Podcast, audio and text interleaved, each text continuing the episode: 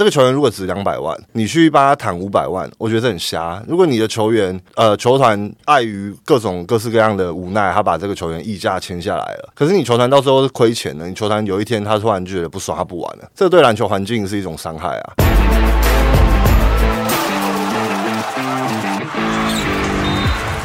话题人物，对号入座，坐哪里？球场第一排。耶！好，这一集的节目呢，现在篮球直篮蓬勃发展，但是呢，球员感觉上外物变得比较多一点点。那这个时候呢，篮协又有一些对于经纪人制度的一些想法，所以我们就找来两位业界的经纪人来跟大家分享一下，经纪人到底要做什么，还有到底球员需不需要经纪人。我们首先欢迎汇杰运动经纪人阿 B，嘿，大家好，还有凯瑞运动经纪的 Mars。嗨，大家好。好，因为大家很好奇，就是经纪人到底的工作是什么？到底是要跟球员骂鸡骂鸡呢，还是你就是帮球员出去跟赞助商谈事情，还是就是帮球员解决外务？B 哥，经纪人的工作内容到底有些什么？呃，我觉得应该是这样讲，要先去理解一件事情，就是说，呃，每一个职业在每个国家，它的一个角色跟定位会是不太一样的。那你说，如果在 NBA 或者是一些其他的，就是五大职业联赛等等的，他们经纪人或者他只需要一个很专项的功能，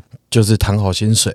但是如果你今天是在台湾，你要做经纪人，如果你只会谈薪水，那是完全不够用，没有功能的。因为坦白讲，台湾的职业所谓的职业运动，它的市场没有那么的大，那他们薪水可能会有一个区间。那当然撇除前过去前三年大家都在学习嘛，呃，我觉得或许在台湾谈薪水是一个。那我觉得你要具备多一点的功能，你要有办法帮球员解决场外很。大部分事情的能力，那我觉得觉得以篮球员来说，因为我们这边本身职棒、职篮都有做嘛，那我觉得篮球可能呃刚转职业，那球员也还在适应，就是有经纪人的需求这件事情。我觉得如果说你会让他觉得他需要你，那我觉得这才是经纪人在的必要了。这个同样的问题要问 Mars，因为他的身份其实蛮特别的，他是 FIBA 认证的篮球经纪人。那 FIBA 认证的篮球经纪人的工作内容跟纯在台湾，比如说篮球经纪人，这有一些不同吗？就我觉得最大的不同就是 FIBA 认证，你要去遵守 FIBA 的一些规范啦，它它有明文规定，因为毕竟你的你的经纪人证号、你的名字、你的联络资讯会直接秀在 FIBA 的官网上。那他给你这样的一个权利的时候，你当然也要去遵守一些你该遵守的。哪些东西是明文规定要遵守的？比如说你的合约的年限，然后你的 agent fee 不能抽超过多少趴。那就像刚刚 B 哥有讲了，以台湾这个环境来讲，FIBA 又规定你不能抽超过那个。爬树的时候，其实你只做单项，你真的会很辛苦，对啊。那我自己会把它认定为，嗯，两个作为经纪人啊，我把他的工作认认定为两个层面。第一个就是专业经理人的工作，那专业经理人你要有一个操守，是你要有一个使命感，就是你。是负责来监督市场这个平衡的哦，你不能说市场太偏劳方，你也不能说市场太偏资方，所以你不能身为一个经纪人，然后一昧的帮自己的球员追求那种天价合约。完完完全同意吗？讲对啊，这个我觉得很不合理啊。就是两百万的这个球员如果值两百万，你去帮他谈五百万，我觉得很瞎。如果你的球员他呃球团。碍于各种各式各样的无奈，他把这个球员溢价签下来了。可是你球团到时候是亏钱的，你球团有一天他突然就觉得不爽，他不玩了，这对篮球环境是一种伤害啊。然后第二个是你球员如果值五百万。那你球团如果说想要签两百万，那也不太对啊，因为球员没有人可以保证他到底可以打多久，有可能他今天打一打，他明年突然受伤，他下一份合约再回来，他回不来，不见了。那你在他当打之年，他损失了三百万，那他后续的生活，你叫他怎么补？叫他去路上卖玉兰花补，把这三百万补回来，这也不对。所以我觉得。作为经纪人，你要有这样的一个使命感，你要知道说你自己的任务、你的责任在哪里，然后你去执行这个东西。然后第二个当然就是像保姆了啦，就是就像刚刚 B 哥有提到嘛，场上场下的，对啊，包山包海。然后我觉得。这个也有很大的一个原因，是因为你希望球员就是把自己的重心放在他的工作，那他的工作就打篮球嘛。那他打篮球还要去提升自己的专业能力，有休赛季的时候，你这样子篮球环境才会进步。哎，你们需要帮他们找，比如说有球员有需求，说我需要一个训练员。类似像这种，你们需要帮他们找吗？这算超基本的，对啊，这超级基本。对，这个经纪人要包，对啊，我们包。我们是真的有帮球员找过保姆，保姆。小孩的保姆。哎、那你们好，我刚讲场上，我们谈薪水，钱谈钱伤感情嘛，我们先不谈钱。嗯那场下你们有遇过什么球员提出的需求吗？就是在你们工作范围，或者是你可能本来不预期这是你的工作范围内的。我们倒还好，因为其实我们本来就做好心理准备，是说球员基本上会把篮球场上以外的事情都丢给我们，因为我们本来就有想好这件事，所以其实我们这几年来，我们的 team 也遇多遇过很多超级奇妙的需求。比如说像什么，呃找保姆是一个嘛，例如说，我们有一些球员就是可能小孩生蛮多的，然后可能需要做一些就是处理，就例如说保障另一半结扎之类的。嗯，对，我们也会去处理这件事情，然后又或者是说近视雷射可能基本，然后或者是一些场外水务就水务的问题啊，我因为我我们也是一样啊，我们就是希望把球员照顾好。那你只要你提出任何的需求，我们都 OK 啊。那比如说帮他买车啊，去帮他去跟车车车商去谈议价对啊，议价啊，然后把他谈到一个很漂亮的 deal，然后帮他买到买到这台车，交车领牌，所有的通通都帮他处理掉。这个这个也是你们要处理的。这个算一个嘛？这个就像我们刚才回还是一样，回到我们刚刚讲的嘛，就是球员，你就希望他就顾好球场上的事情，这样就好。那你球场下、球场第一排以外的东西，你就是全部都交给我们处理。只要我们有办法 handle，我们都会帮你 handle。就就很像那种拿到黑卡的客户哦，对啊就是他们每个都是一个有黑卡的客户，就是他们只要顾他们自己的生活就好，那其他有些零零碎碎的事情，就你们可以来帮忙 handle 这样。但我也必须要讲，就是因为毕竟我们公司规模比较小，然后你开公司一定是为了要赚钱，你不是为了要做一些慈善事业嘛？那这个就会直接牵扯到我的时间、我的资源有限。那如果我同时我所有的球员都跟我要要求，希望我帮他做这个事情的时候，我们可能就会有 priority 的安排，能够为公司带来比较大效益的球员，我优先先帮你服务。那不是说你没有办法，呃，你没有办法为我带来效益的球员，我就不理你。只是说我可能就会把你摆在比较之后。而且或者是比如说比较有效益的球员带着比较年轻的球员等等的，就是你们会去做一些组合安排嘛？对。会啊，我们自己休赛季的话，我会安排就是 camp。那 camp 当然一定是就是母老母鸡，母鸡带小鸡，对老鸡带小鸡这样子，让他们带着呃球员去做一些经验上的分享，然后带着他慢慢变更好。哎、那我有一个好奇的事情，就是因为你们刚刚讲到说钱这件事情，帮球员谈薪水，因为过去我们大家的认知都是哦，经纪人就是很像，因为大家看美国职业的运动嘛，都觉得说哦，经纪人就是吸血鬼，就要狮子大开口。比如说像很有名的 Boras。就是大家最有名就是他的那个经纪人，就是每年暑假可能都会给你一个天价合约，然后他就是又帮我的客户创造多少多少的新的年薪等等的。然后大家的普遍的认知都是经纪人就是应该要帮球员谈到最高的薪水这种感觉，但是。因为像你们刚刚的说法，就是这个东西有时候可能在刚起步的职业环境里面，这个东西可能会破坏掉这个职业环境。那你们怎么去在这个数字之间去做一些评估跟判断？我觉得你刚才讲的东西有一点出入的是，其实，在 NBA 不会是经纪人跟球团去喊一个 balance 的数字，而是说他们每个球员每个球员的性质，它会有不同的分类合约。例如说新人合约、老将合约、双将合约，或者是顶薪合约，他们每一个球队每个球队都有他所谓的新资帽嘛。那其实 NBA 的经纪人角色，他会是在他这一个合约性质的区间里面争取到他最大的利益。那你说想当然了，他们的产业大嘛，所以他们的数字，他们的那个那个 offer 的中间的 range 就很大。那那个 range agent 可以争取到什么程度，就看经纪公司的功力了。回到台湾，台湾现在有几个现在正面临到的问题，这个问题我我不确定，但我觉得可能未来五年到十年内不会有太明显的改善的是，第一个，现在为了鼓励各企业进来去把职业篮球这件事情做好，所以他没有设定一个所谓的薪资帽或者是预算的上限，因为他鼓励大家多多投入嘛。但多多益善呢、对，但是如果你今天把这件事情你没有去做一个限制的话，就过去三四年这种情况是说，我今天一个在或许我从 SBL 打到职业的，我打了我是一个很有经验的中生代球员，但是我的薪水不如一个今年选秀刚刚选秀进来的，对对，这这市场就很畸形啊。那这个问题就会变成，回到 Mars 刚才讲的是，我们是捕鱼的人，我们不可能要去污染这一片海域嘛。那有时候打破这个平衡的不是我们啊。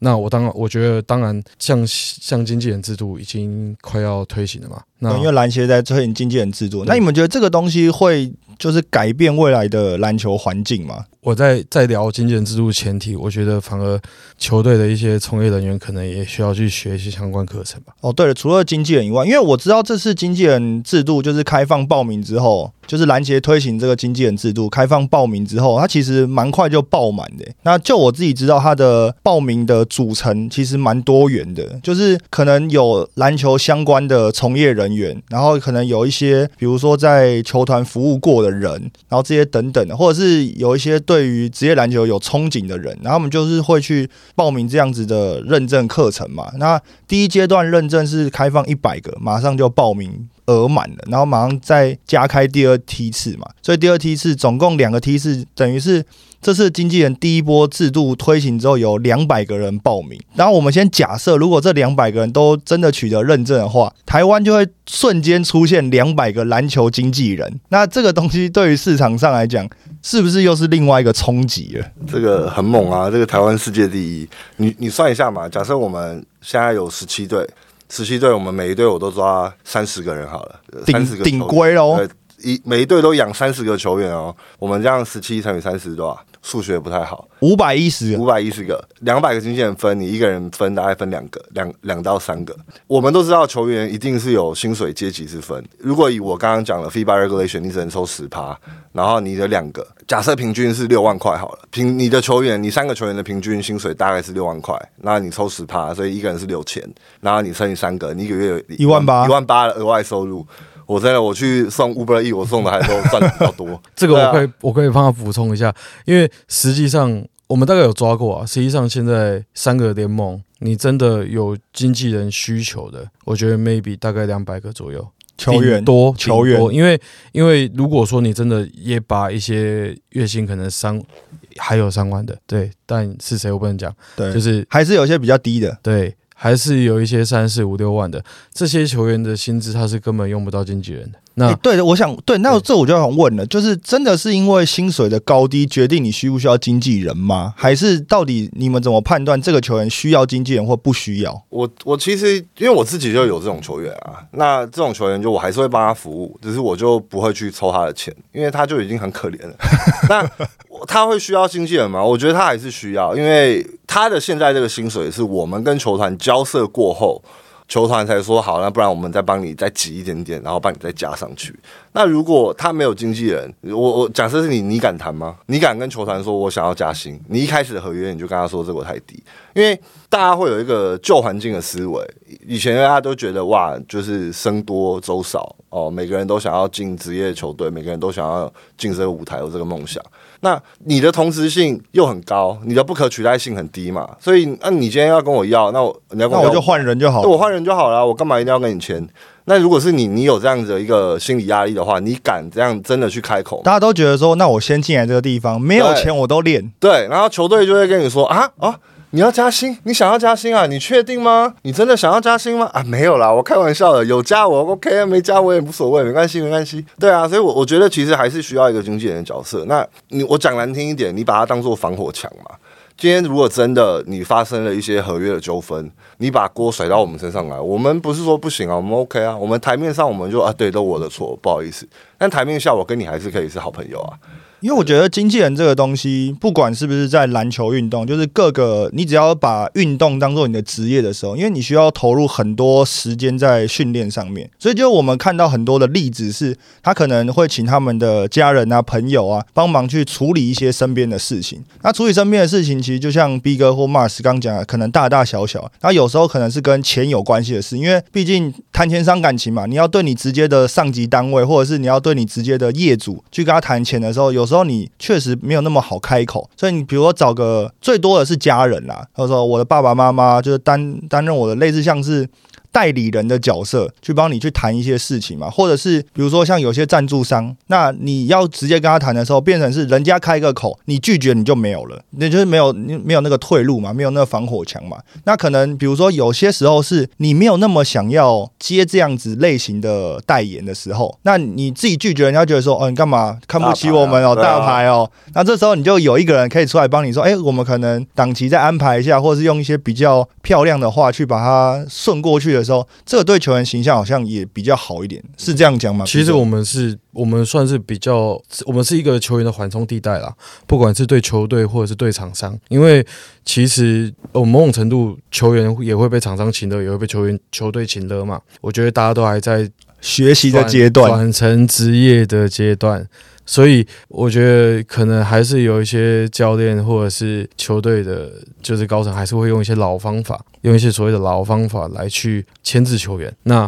我觉得我们。这几年会比较痛苦的是，我们要怎么样在跟一些已经有现实的球团沟通之余，还要调整心态去跟还在努力的球团沟通？我觉得这是我们这几年会比较痛苦的部分。因为我觉得像刚刚 Mas 有提到是说，他会帮一些薪资比较低的球员去做免费的服务。可是其实像我们我们的公司，我们本质就是经纪公司，所以我们不会有所谓的免费服务。因为我们觉得这个东西它是一个产业，你今天但凡一个产业里面有一个环节是免费的，那这个产业链它是断掉的。嗯，对，所以我们哪怕抽一趴还是两趴，我呃我我先讲。呃，台湾的经济市场大概 range 会是零到十趴啦，对，零零到十趴啊。我有听过天价的，因为你要知道是好，假设这个人他领十万块好了，他一个月领十万块，他的年薪所得的税呃税务集聚大概会在二十趴。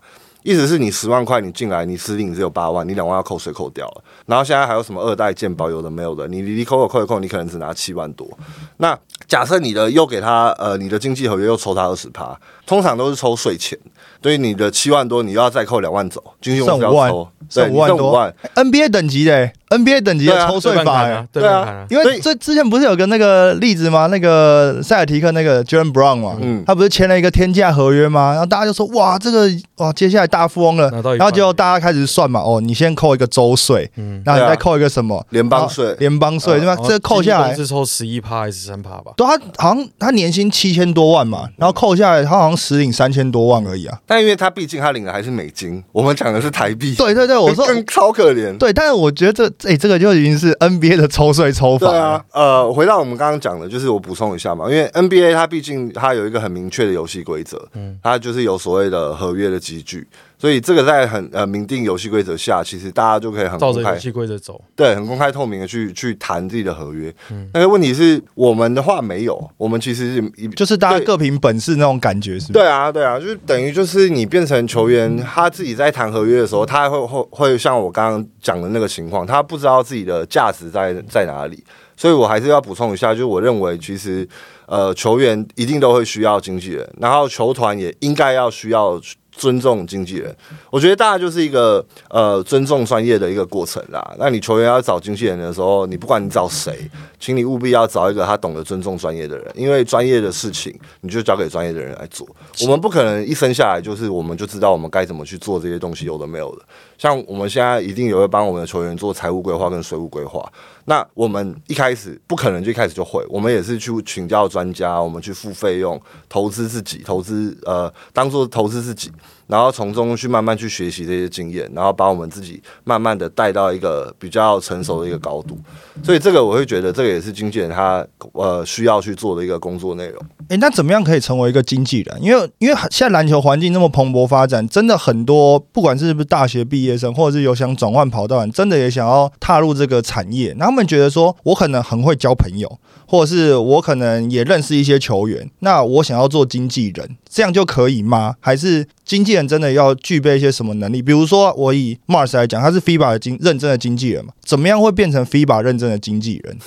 FIBA 认证就是你。报名参加考试，然后你通过考试，你就可以成为 FIBA 经纪人。他考什么？他呃两两个阶段啦。第一个阶段就是他有一个先简单的一个面试。那面试的话，他会问你的问题。我那时候他问我的问题是你为什么会想要成为一个经纪人？他想要听听看你的理由。然后他问我第二个问题，就是他给了我一个比较极端的一个例子。他问我说，如果今天你的球员遇到这样的状况，那你会怎么处理？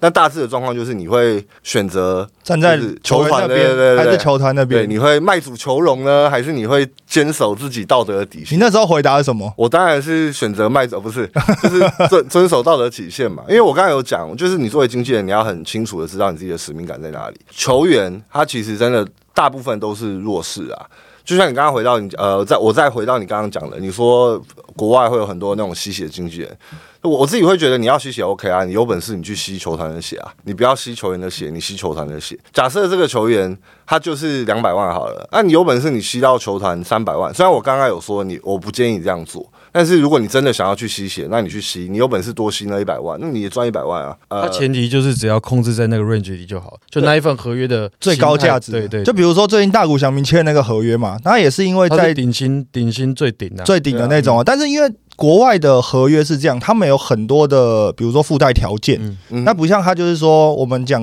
很简单，比如说我一年多少钱，然后一个月多少钱这样给。嗯。像比如说我以大谷翔平这个最新签的这个例子来讲，他虽然账面上是签十年七亿美金，可是他有连带是他要延迟付款，他的合约很大一个部分是从二零三四年，就是好像十年之后才开始付钱。因为他那个球队还是要控制他的年度预对，因为他的他还是有年度预算嘛，所以以这样子来讲，虽然虽然账面上大谷翔平是十年七亿，不过根据计算啦，如果大谷翔平活到九十岁的话，他现在每一天可以花一百万美金。他那个就球团其实也很聪明啊。其实我觉得经纪人你在谈合约的时候，你不一定要真的谈的很死。就像你刚刚讲的大股商品，它就是一个很 flexible、很弹性的一个合约的。就延长合约嘛，或等等的，或者是像像以前大家可能最熟悉的就是，比如说激励奖金嗯这些等等，就是希望在一些有限度的条件底下，能够帮球员增加更多的价值对啊嘛，对啊，那你就是我回到我刚刚讲的，你有本事你就照这方面去谈。对于球团而言，他有他考量的点嘛，那他他如果有办法接受，他就会同意你；他如果不能接受，他也会再回，他会再把球丢回来给你。那你就大家在呃意中去求同，然后去找到一个呃可行的方式。我我觉得我可以跟他补充一下，刚刚 Mars 讲的东西是，我觉得拿一个最近的例子，因为我们本身同时有服务职棒球员跟职篮球员嘛，那我们职棒这边是非常硬性规定的是几个点，第一个点是，如果你今天球员有经纪人，球团一定得透过经纪人来去磋商球员合约，这是第一个哦，就是规定的，硬性规定，硬性规定。谁规定的？联盟规定，哦联盟规定。球员工会对。协议好。哦，没有三方协议好，联盟，然后工会，然后各球团协议好说，今天球员有经纪人，你就是一定得找经纪人，但是前提是经纪人必须得是球员工会，就是劳方的团体嘛，他们认证的经纪公司。那现在目前台湾有认证的职安职棒经纪公司大概二十间吧。第二件事情是说，工会自己自己决议的是，你要从业职棒的经纪人，你是不能免费的，你是一定得收费，因为哦他球员要工会对球员工会他们这边有去做一个协议，是说他们是得收费，因为收多收少一定要收。对，就是因为必须建立这个体系是健全的，所以，所以我刚刚才会讲说，其实一定要收费你要在哪怕收一百我块，我等一下马上打给我那个球员，我跟他说我从明天开始跟他收费。你说我从那个其他行业借镜，这这是没有啊因为棒球啦，这是棒球，棒球我觉得为篮球还在成长阶段，我觉得就是都还是很多讨论空间的。他毕竟我我们也不是每个球员，因为很多球员他会来找你，他也会希望你你帮帮我好不好？因为我们也不是说每个球员我们都会同意说好，我们来合作。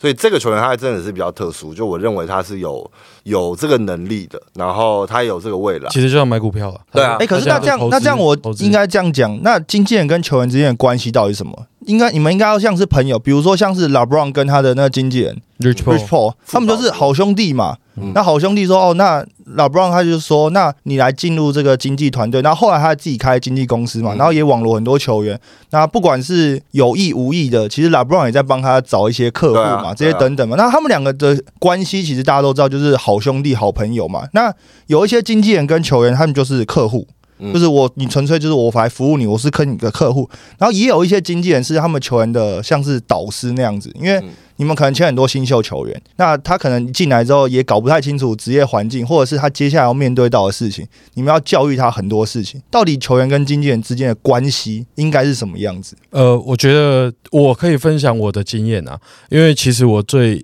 我从一七年开始真的从业经纪人，那我觉得那时候会开始做经纪人的原因是，呃，我觉得我我跟朋我我的工作关系，因为我本来就是从事运动行销嘛，然后就是那时候跟球员太 close，就是关系非常好，就是骂鸡骂鸡啊！就超级好的那一种啊，然后所以才会开始慢慢慢慢因缘机会开始去协助做经济这一块，但是其实做了两年多，发现其实呃，我觉得自己要去做角色切换，就是你今天在跟球员讨论工作的时候，你必须让球员非常清楚的说。我们在讨论工作，我们在讲工作的事情，那这是正事，不要带入太多的情感在里面，就是就事论事。因为刚刚开始那几年，我觉得有时候自己尺度没有拿捏好，那当然球员可能也第一次有经纪人这个角色，那他会他可能一定会依赖嘛，一定会依赖，那一定会就是把公司混淆在一起。那我觉得。近几年，我们公司现在比较有一点制度跟制度化规模，所以呃，我觉得球员可能会比较分得清楚，我在什么时候在讲工作，然后什么时候是朋友状态。我觉得你必须让球员清楚知道这一点是很重要的。那。至于他把你当成什么，是兄弟，是导师，是朋友，是家人，我觉得这个东西都会是工作以外的事情哦。所以，那你们有需要私底下跟球员，比如说出去吃饭啊，或者是培养一些很好的关系吧？还是就是我们工作见就好？你其实想要问，就是私底下要不会跟球员出去跑趴吧？呃，他们会约你们吗？我我我我觉得每个每个球员每个球员个性个性不一样，我觉得个个性不一样，你要依照每个球员的个性去跟他们交流了。因为毕竟你们还是一个工作上很好呃很密切的伙伴啦，应该这样讲。那 Mars 你觉得呢？跟球员到底是好兄弟伙伴还是什么什么角色？我觉得要看什么样的场合啦，就是你当时的那个时间工作是在工作还是是是呃工作以外的时间。那如果是在工作的话，那当然就是所谓的 partner 嘛，合作伙伴。然后甚至有一点是我刚才有讲，我们就是服务他嘛，所以我讲难听点是仆人，我们 servant 这样子。对，那如果是工作以外的话，那当然就会是比如说好朋友、好兄弟，甚至是他的顾问，甚至他的导师，这些都有。看你的客户的年纪嘛。那呃，至于你刚刚问就是会不会举去吃饭或者是跑趴，其实他们不一定会约。可是我们都会跟他讲说，如果你有想要去哪一些地方，我们希望你带着我们去，因为就是如果你真的有一些状况，我我只能这样讲啊。我有一个球员，他他如果当初我在现场，他可能也不会有这么多意外插曲、意外插曲纠纷啊，对啊。可是实际上就是现实层面，就是你没有办法二十四小时都跟着人家，所以就会变成。对方如果真的愿意把你，你知道当成是真的很好兄弟啊，约你出去的时候，对，那我们就会尽量去把时间去排开，然后去去帮助他。哎，那你们有需要在某一些特定的场合当他们的发言人吗？比如说，比如说，可能你们的客户有一些比较有争议性的话题，当时的时空背景的话，他出现在一些非比赛场合，然后可能会遇到一些提问的时候，你会不会先跟他讲说怎么回答，或者是我来帮你回答？会啊。其其实，在台湾，台湾的体育媒体很友善，实实话。台湾的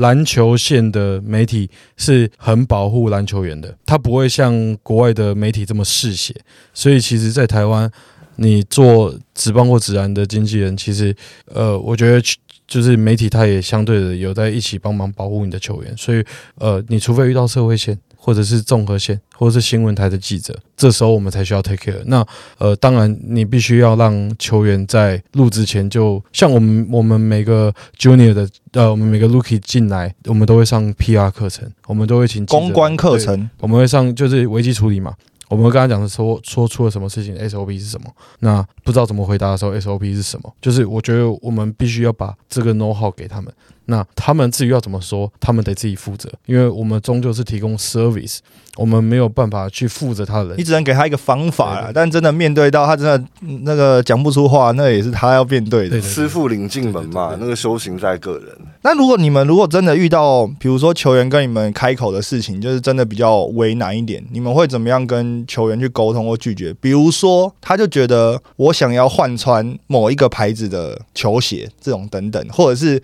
他就跟你讲。说我想要买一个车子，可是我现在的薪水不够。这些等等的，你们要怎么去跟他沟通？或者是你们有遇过其他离奇的要求，但你们觉得很不合理的？这个这个球鞋对我来说很简单啊，他如果跟我说他想要换牌子，我就换牌子买给他就好了，因为我们没有跟任何的在在此成真干爹，好不好？如果有 有干爹，节目也是成真，对啊，因为 用大家的，我们我们就是目前都没有了。那我我我的球员的话，我基本上我们就是自费去买鞋子给他们。那品牌的话，呃，你刚刚提到第二个问题，就是他如果想要做他能力目前达不到的。事情，那我就会用半开玩笑方式，就是我也想要，我也很想要买那个那个陶朱影园啊，对不对？我也想要买陶朱影园，买顶楼，我可以两百七十度走走一圈，每天在那边跑步健身。但问题就是你有多少能力做多少事嘛？那你就是要去分析给他听。那基本上这种状况比较会出现在年轻球员，就是他还搞不清楚自己的定位在哪里，然后他对自己的未来很有憧憬，他跃跃欲试。可是那毕竟是你未来的事。像我最近就有一个球员，他一直跟我说。就是我我知道你现在呃花了很多资源在我身上，那你不用担心，我以后有钱我一定给你。我觉得这个其实是一个心态上很大的问题，因为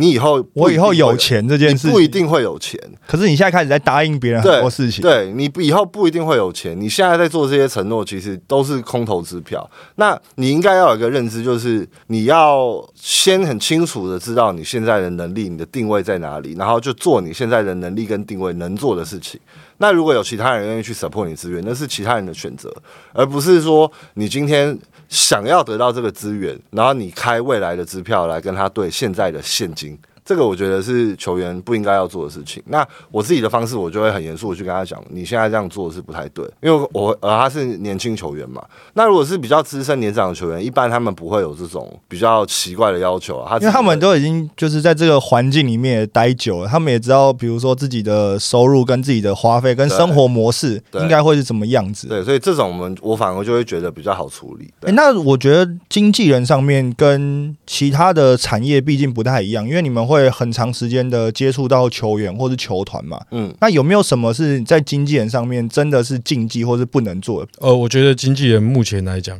应该是说取决于你跟你客户的关系、客户的关系跟球团的关系。因为就像刚刚讲的，每个客户有每个客户的脾气、个性，那每个球团、每个球团的洽谈窗口也有他的个性、脾气、能力。那你说有什么禁忌吗？嗯，如果够熟的话，其实百无禁忌。是啊。对啊，因为呃，竞技的话，我自己用 FIBA 的例子来举好了，就 FIBA 有明文规定嘛，就是你不可以去去鼓吹，你知道他有经纪人，然后你去鼓吹这个球员跟他的经纪人解约，等于挖人家墙角、剁人家 case，这个我自己会觉得这个是一定是很大一个禁忌。那 FIBA 也明文规定你不可以这样做。对，如果就回到你刚刚呃，回到刚刚有 B 哥有讲嘛，就是取决于你跟这个客户之间的关系。因为我有一些球员，我跟他就真的很熟。那因为当时我没有出来做，他跟签给别人了。你这种你怎么可能？你你不就跟他说？你一定会跟他摆明了你一定你一定会去跟他哎哎哎，我现在出来了，考虑一下，真的啦，好不好？来来来来来，就开个玩笑。对啊，所以但是。这个你呃，就我们并并不是真的去恶意想要去挖人家的墙角啊，我还是会跟他讲说，就是你合约到的时候，你考虑一下我。因为我觉得这种事情还是要因就是因时空背景，还有不同的地域有不同的。条件跟限制啦，因为比如说我们以讲 NBA 来讲，或者是美国的职业运动，它美国地方那么大，你如果不明文规定的话，你真的不知道大家熟识的程度，然后或者是你到底在做一些什么事情嘛？那像台湾其实很简单啊，你的圈子就这么些人，球员就那么多人，打听一下，打听一下都知道啊，而且有些都是你从小到大都看过的球员，或者是一些不要讲什么教练啊，甚至你人家的爸妈你都认识的，这种你随便打听一下，其实跟国外的环境就有。有蛮大的落差，所以有时候我还看说，哦，国外的经纪人好像很帅气啊，然后公开发言啊，这些什么，然后不是说台湾或者是哪些职业运动的经纪人不这样做，是因为在那样子的时空环境下，还有市场规模下，有些角色确实就不是现在能做到这些事情啊。因为你光现在的时空背景就好了，还是有很多球队知道你有经纪人，还是挑过你啊，还是挑过你啊。各球队的某球就是某些球队的职业，他明明就有你的赖，也有你的电话，他就是跳过你啊，直接找球员，他就是直接找球员啊。他他当时忘记了你是这个球员的经纪人，忘记呀。就是我，我觉得这个东西就是你今天在这个职位，你要有点 sense 啊。就是我，我讲的，就是大家都在这个从，大家都是从业人员，那大家都想为了这个环境好嘛。那你在干十年前、二十年前在干的事情，不就走回头路吗？其实 FIBA FIBA 也有明文规定，有一条就是，如果你呃，就是你是酒经纪人，或你是如果你是一个经纪人，你不可以同时为球团服务，也不或者是呃，不可以同时为球团跟球员，就是你你只能在球团任职。你在这个产业别里面，你只能有一个身份，那个就是 agent。你不，你你 maybe 你可以做 marketing 类的，可是你不能做球团 marketing，你也不能做公关，呃，你也不能做媒体，你也不能做球团，你也不能做联盟。这个这个我做梦梦到的。就是因为相关资料大家网络上其实都找得到，你去查一下，我们现在十七队里面有多少支球团，它其实是有自己的运动经纪公司。对啊，这个我就会觉得这个也是我们接下来可能要努力的方向，对要去努力就是专业化，各个职位专业化。对啊，就是就举个例子来讲，Mars 现在是 FIBA 经纪人，他如果今天收到洛杉矶湖人队的球团邀请担任球团的职务，你是不能去的，我或者是你要放弃 FIBA 经纪人这件事情。这个没有，因为我目前没有球员在洛杉矶湖人打球，哦所以我我没有这样的困扰。可是洛杉矶湖人他有另外一个，因为 NBA 他是要自己的 NBA 呃 NBA 的 license，他他不管 FIBA，他 NBA 蛮屌的，你有 FIBA 他不理你。对，跟我们的环境好像有点像。就我现在其实我们访纲里面有一题是，你觉得 FIBA 有什么？你成为 FIBA 经纪人之外，呃之后你有什么样的好处吗？或者是你有可以多做什么事情？我觉得没有，我觉得没有成为 FIBA 经纪人，好像能做的事情还比较多。但唯一一个就是他们就连去，他们就连去 CBA，CBA 也 CBA 也是有要专 CBA 也业，不屌我们啊，对啊，他们是他们是要，他们篮协有一个体运动经纪人考试，你要过了，中国的，呃你要过了，你才可以考 CBA 的经纪人认证。而且 CBA 的经纪人，我记得他们也有分级，就是比如说你是第三级、呃第二级跟第一级的嘛。呃，你讲的那个东西是他们的协会，就是他们的那个中国篮球协会，它有有一个体育经纪人的证照，它有分 CBA，就是三个等级，然后你要有具备这个证照，你才可以去考 CBA 的经纪人经纪人从业执照哦。然后他也明文规定，刚刚 Mars 讲的，其实每个国家的联盟都有规定，就台湾没有，就台湾自然没规定而已。台湾路上了，路上了，没有，就就连职棒都明文规定的，我不我我觉得大家都要努力啊。OK，他们也是规定说，你今天你哪怕是记者，你也不能从业，你哪怕是联盟三年内你担任过三三年内哦，就是过去三年内你担任过记者，你担任过球团人员，你担任过就是会身份敏感的角色，你是都不能有职都不能职业的。这个有利益冲突吗？我举个最简单的例子，你球团的钱是哪里来的？股东嘛，那你股东不会是只有你一个人，你会有其他的股东。所以今天 Henry，我觉得你很棒。那你大概市场行情，大家认为普遍认为你值两八百万，你呃好八百万，八百万。然后因为你签给了球团之间的就有利益关系的经纪公司，那球团就给你八千万的合约，哦，我收，你收，你肯定收，我肯定。收啊。球团他在抽十趴，他就十趴的经济费，他拿八百 maybe。就谈好嘛，就对退两百给球队嘛。对啊，他就是球队又拿走，可是你球队花的是股东的钱，赚的又回到自己经纪公司的经经纪公司的经济费用，然后你经纪公司因为是独立做账哦，这笔账不是回到股东，这笔账是回给那个经纪经纪公司啊，只是经纪公司的角色刚好是球队的股东而已。这个是一个，比较不健康的环境，就是实际在发生的事情啊。这个我我也是我做梦梦到的，好不好？梦到啊对，我做梦梦到的，可能会这样发生，对，有可能有可能，但不鼓励。不鼓励不行，这个一样嘛。我们大家都希望这个篮球环境能够持久。我们讲最简单的，棒球输了大家一片干，篮球也输了大家一片干。可是每年我们都说我们要来检讨，我们要来改革，我们要来看到底是哪一个层面发生了呃发生了问题。但是你有发现，其实喊口号大家都喊得蛮高亢的，可是实际上真正有执行上面，执行上面一定有，可是它的成效就是不显著。为什么？因为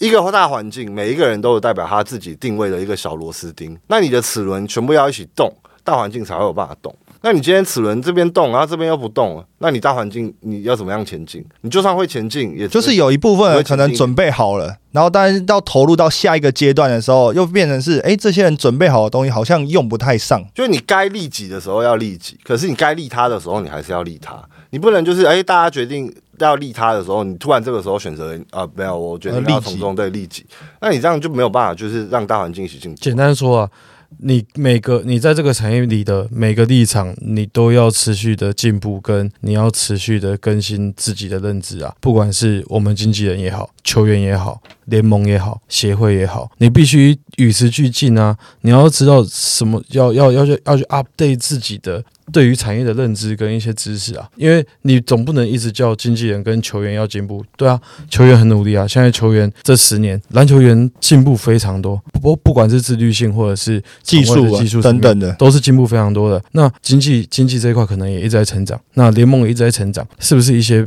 周边的还停留周边的开始也要开始继续还停留在过去的，也可能要 update 一下。刚讲经纪人制度嘛，但就必须要回归到可能各位的客户身上了，因为为有一些实际的例子是大家蛮蛮好奇的，比如说最近发生的伊波卡，那 Mars 呢就有经手到这件事，有在从中协助伊波卡。你可不可以先帮大家稍微还原一下伊波卡这件事情的始末？伊波卡这个状况是这样，就是当时是别人找到我，然后跟我说伊波卡他现在有这样的一个状况，他要被遣返，就是他他们有一些合约的纠纷啦。对，那这个是题外话哦，他跟原球团有一些合约上的想法上的歧义啊，我们就统称为就合约纠纷。那合约纠纷之后呢，我们得到的资讯就是他马上会面临到就是时间到，他可能要预期被出境。的一个状况，所以我们那时候就打去问，那我们得到的是你其实有三个月的密职期，就是你的原你的原工作签证如果被取消，你其实是可以申请一个签证的展延，你有三个月的密职期，就等于是你这三个月可以找工作。对对对，那因为当时我得到我们得到的资讯，就是在八月中的时候，其实还有传讯息，就是他们双方之间还是有用讯息在交流，然后也有提到，就是呃文字上看起来就是讨论。说要把你的工作签证取消掉这件事情啦，好，希望你可以看是不是我们在讨论我们怎么样去履行完这份合约。好，那如果没有的话，那对不起，我只能把你的工作签证取消掉。那因为这是在八呃，这个是在八月的八月中的时候发生的嘛，所以理论上我们就认为，那你有三个月的密职期，那你到十一月应该都来得及。对，所以我们就很就是安排他去试训啊，其他球团试训或者什么的。那这个后面就会发生一个状况，就是大家都知道了嘛。他去某支球团练球的途中，突然移民署所有的大队都在那边等，然后就等他。那我们就不探讨这件事情是怎么发生的了。哈，结后面的结果发生之后了，发生之后就是他被上铐啊，手铐脚镣，然后上谢局，那个是法律规定的，那没办法，你要按照流程走。他在移民署的呃外籍呃就是拘留所啊，我们就是预期停留，他有个预期停留中心在新北板桥。对，那我们就叫他拘留所。他在那边就待了两个礼拜。那那两个礼拜，其实移民署的规定是，一般是送回母国，因为母国是唯一一个不会拒绝你入境的的国家。对啊，对。对于移民署而言，他的呃遣返母国的用意只是因为这样子。那